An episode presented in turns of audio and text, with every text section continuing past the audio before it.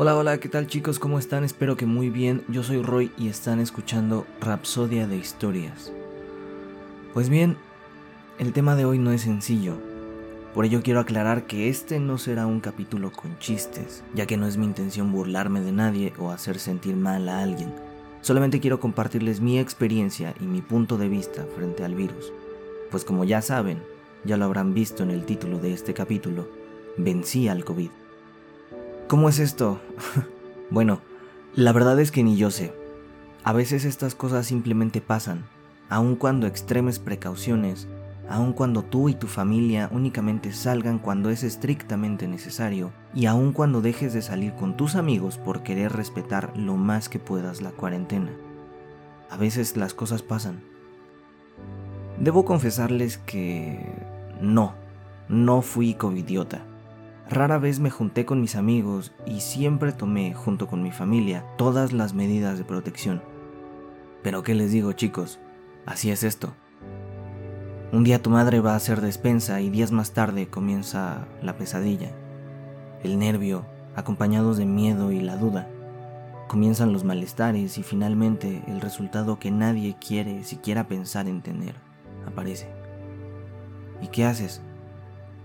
Bueno, la verdad es que les mentiría si les diera una respuesta absoluta. Lo único que yo hice fue aferrarme con todas mis fuerzas, pelear y pelear por no caer, ya que algunas veces, si tú caes, lo demás a tu alrededor también lo hace.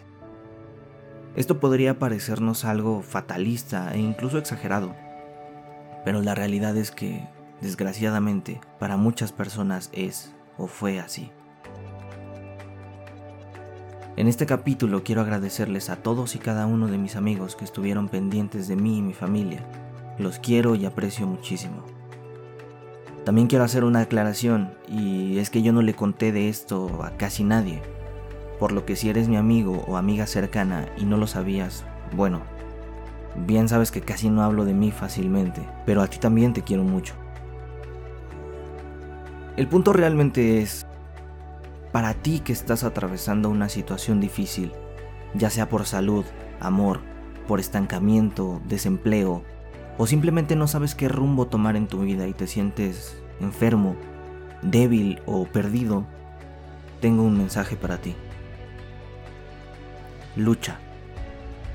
No importa qué pase, nunca pares de luchar. No bajes la guardia y pelea. Pelea y no dejes de pelear. Rendirse nunca fue una opción. Y tú, mi querido amigo o amiga, tú vas a lograrlo. Tú vas a salir de eso. Tú serás el pilar para que muchas otras personas que amas tampoco dejen de pelear. Solo tienes que alzar la mirada y creerlo. Si yo pude, y otros miles antes de mí pudieron, te garantizo que tú no serás la excepción. Hace unos días una nueva amiga me dijo, el camino siempre será difícil, pero no imposible.